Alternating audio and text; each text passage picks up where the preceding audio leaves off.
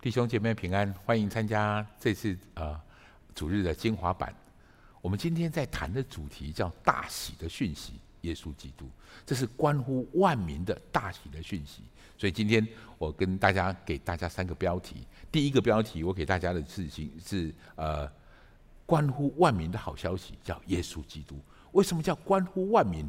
如果你还还没读今天的主题经文，我们应该来读一下今天的主题经文。我们今天的主题经文谈到这个很重要的事情：天使在对这些牧羊人，在耶稣出生的那个晚上，对这些牧羊人宣告这件事情。我们来读一下今天的主题经文，好不好？来，那天使对他们说：“不要惧怕，我报给你们大喜的讯息是关乎万民的。今今天在大卫的城里为你们生的救主，就是主基督。耶稣基督是万民的救赎。”万民为什么是万民？我不知道你会不会跟我一样有一个这样的困扰。我刚开始要信耶稣的时候，我觉得这个是外国人的神啊，我们中国人的神不是长这个样子的。各位，就是这位外国人的神，他特别天使在他降生的那一天，特别谈到万民。万民指的就是你，指的就是我。我们是所有世界上所有的这个民族。耶稣不是为了一朝一代降生的，耶稣不是为了哪个民族降生的。耶稣的降生是万民的祝福，所以这个大喜的讯息是关乎万民的。我们首先了解这件事，然后我们就知道为什么它是大喜的讯息。自古以来，人都知道有神。其实，各位弟兄姐妹们，在古今中外，我们在还不认识耶稣的时候，或是在耶稣还没有来启示他是谁的时候，人们都在寻找神，人们都在找神。神在哪个地方？许多人认为神住在高山里，我们古时候都他们常常这样的传闻说，山里面有住着神仙，所以想要找神的人就要到山上去，而且到很高的山上去。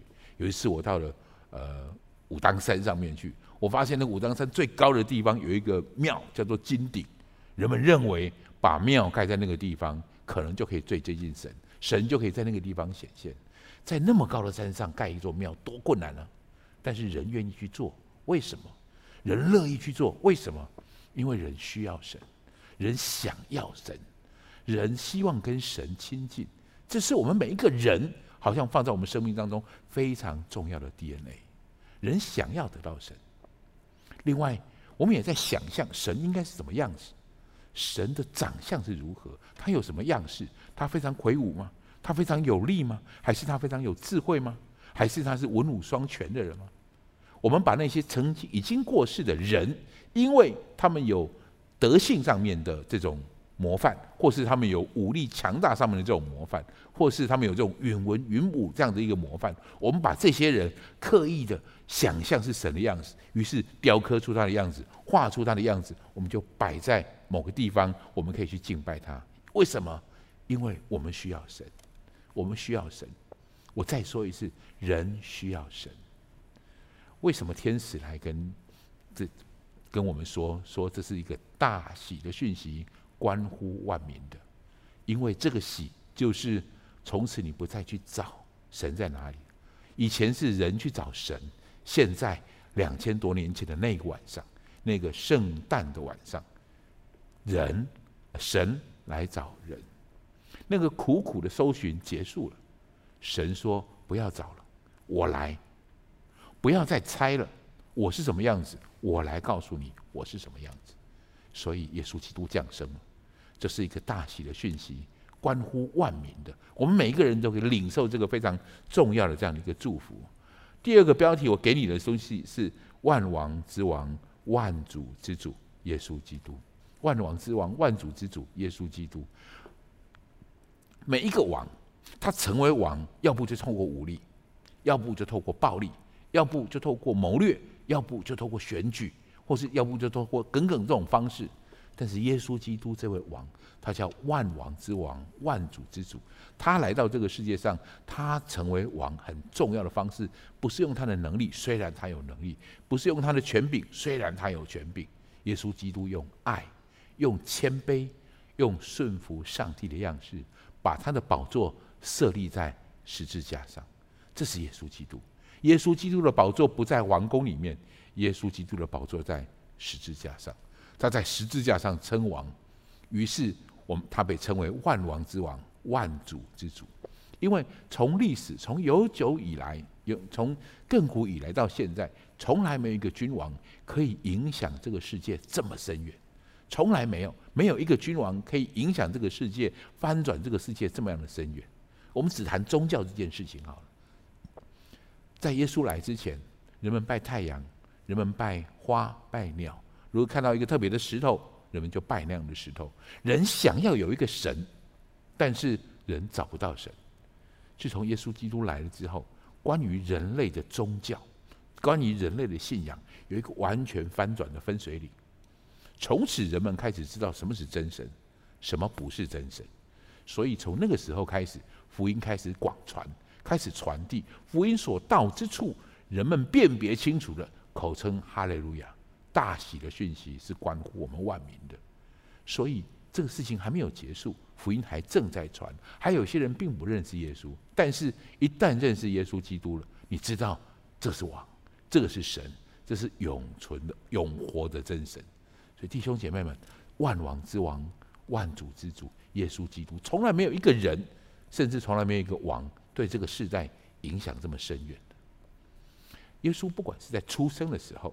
他那个特别的样式，这是大喜的讯息，或是他出生以后对这个世界的影响，我们都看得出来，这是一个非常特别的人。但是真正最特别、最宝贵的是我要给你的第三个标题：每一个为每一个人预备的礼物——耶稣基督，也就是耶稣基督是为每一个人预备的礼物。我们有时候，我们对生命当中有很多很不容易的这种看见，有不容易的这种困扰，我们为为。名为利，为各种不同的追求，可能会献上我们所有的生命的价值。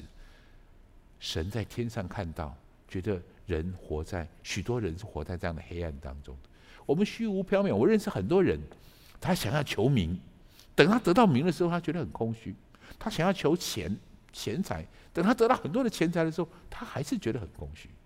人有时候是活在黑暗当中。路加福音里面谈到耶稣来的时候，上帝的心情，神为什么把耶稣给我们？神为什么把这个特别的婴儿给我们？因为在路加福音第一章第七十八到七十九节是怎么说的？我来读给你听。